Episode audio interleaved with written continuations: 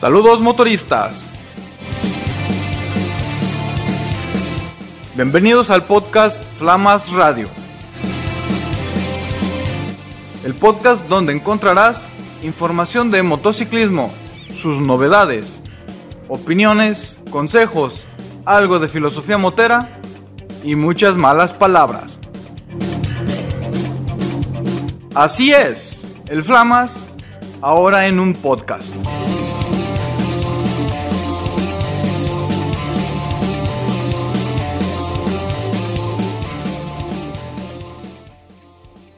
En los últimos días hemos estado viendo que están tratando de solucionar, entre comillas, entre muchas comillas, el problema vial que hay en la avenida López Mateos aquí en Guadalajara, lo que es la salida a Colima. El problema es que esta avenida hasta hace unos 30 años pasabas de periférico, empezaba a ponerse ralo el asunto y ya pasando Bugambilias pues ya prácticamente era carretera libre. Hoy en día nada que ver. Hoy en día sigue siendo avenida hasta muy, muy, muy adelante. Casi, casi llegando a las outlets. Que son pues varios kilómetros. Y aunque se ha ampliado la carretera hasta 5 carriles por, por dirección en algunos tramos. Pues el tráfico está horrible. Y en horas pico de plano se para. Entonces el gobierno ha estado implementando pláticas, según esto, información con la población para llevar propuestas para solucionar este problema. ¿Y cuál es la propuesta que más se escucha? Oh, magia de los dioses, un segundo piso.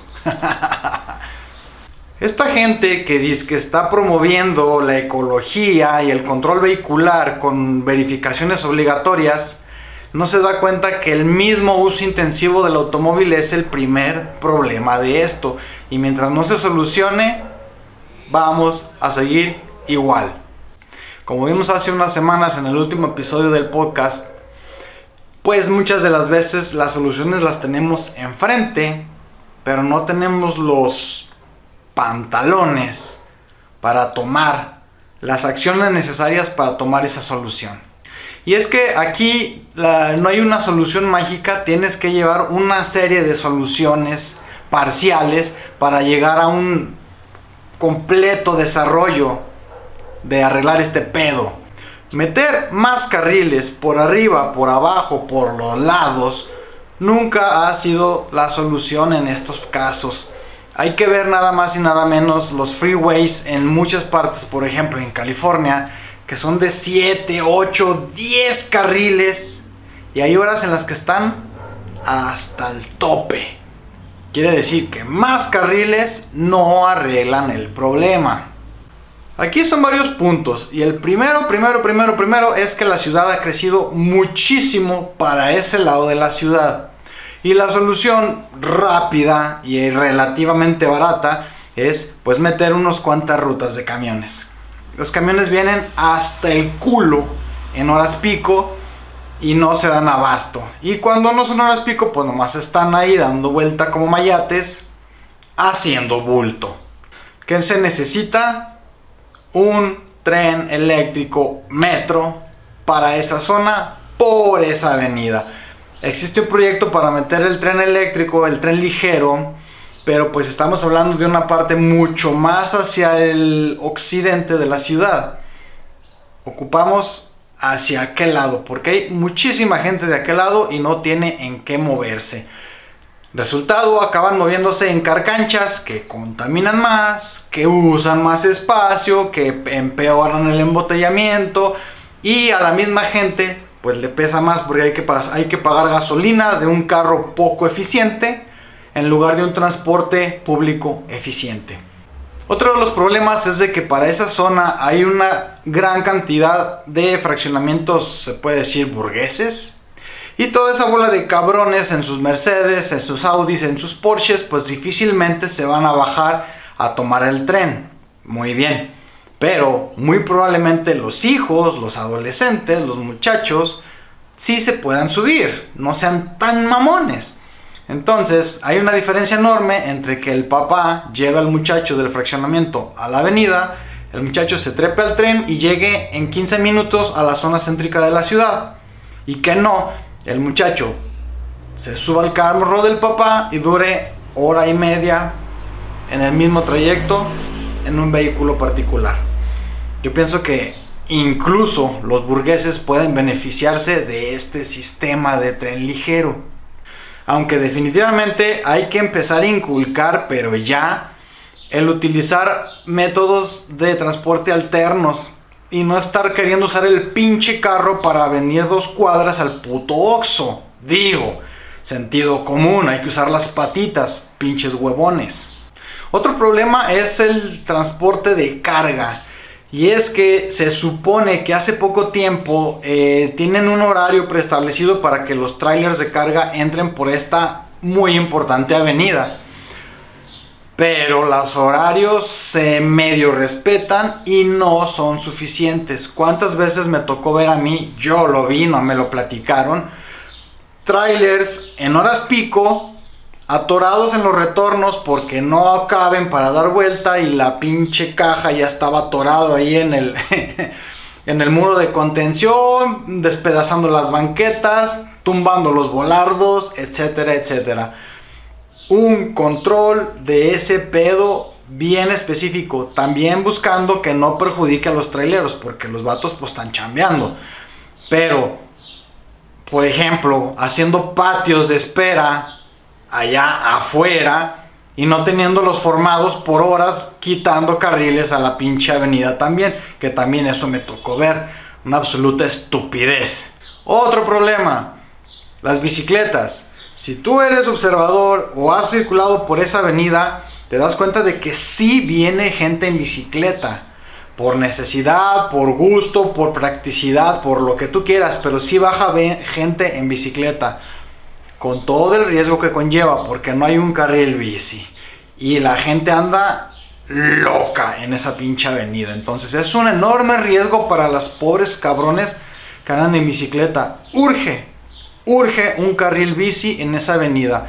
Y eso va a desahogar transporte público y también carros. Y lo más importante, va a cuidar la integridad física de los ciclistas. Mucha atención motociclistas, no mamar, no se metan en ese puto carril, no manchen. Y hablando de motos, uno de los colmos más estúpidos que tienen los pinches gobiernos en este país, y aunque el de Guadalajara y el de Ciudad de México no son el mismo gobierno, valen madre todos. Esta avenida en los carriles principales, en los carriles centrales, ya pasando periférico, está restringido la entrada a motocicletas de cilindrada baja. La clásica mamada de siempre. ¿Cuál es el pretexto? Que la avenida es de 80 kilómetros por hora máxima, aunque en ningún pinche momento especifica cuál es la velocidad mínima, ¿verdad? ¿Por qué digo esto? Porque cualquier pinche moto de 125 centímetros cúbicos alcanza 60, 70, puede que hasta más. Y la velocidad promedio de esta avenida atentos al dato, son 25 kilómetros por hora. ¿Por qué? Porque por el pinche tráfico van a vuelta de rueda. De hecho, yo lo he visto, no me lo han contado. A veces vas en el carro y te pasan las bicicletas, ¡fum! ¡fum! ¡fum! como pedo. No quieren motos en los carriles centrales y las bicis van más rápido que los carros. ¿No es una estupidez?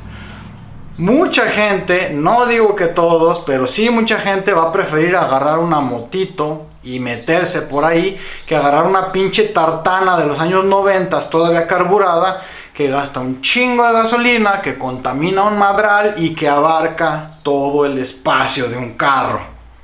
Es mejor tener 4 o 5 motos metiéndose que 4 o 5 carcanchas estorbando y que a lo mejor hasta se descomponen y empeoran el tráfico.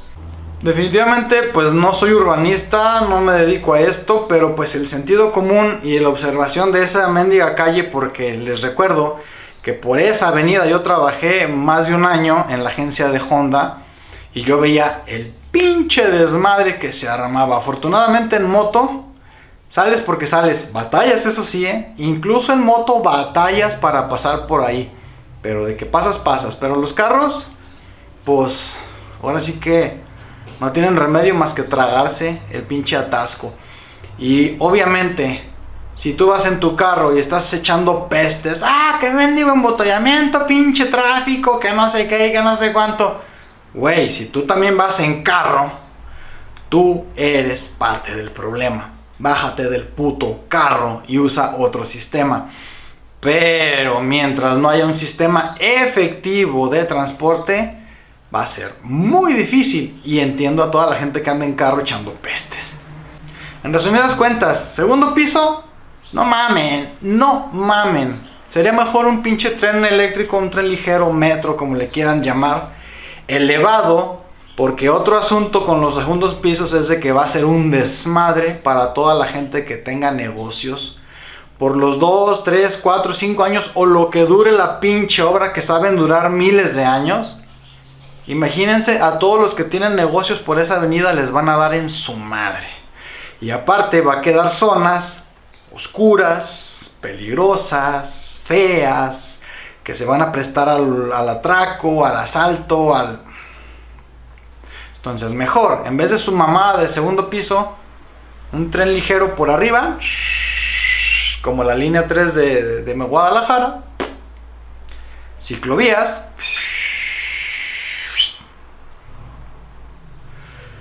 control muy específico, pero también sin perjudicar al transporte de carga.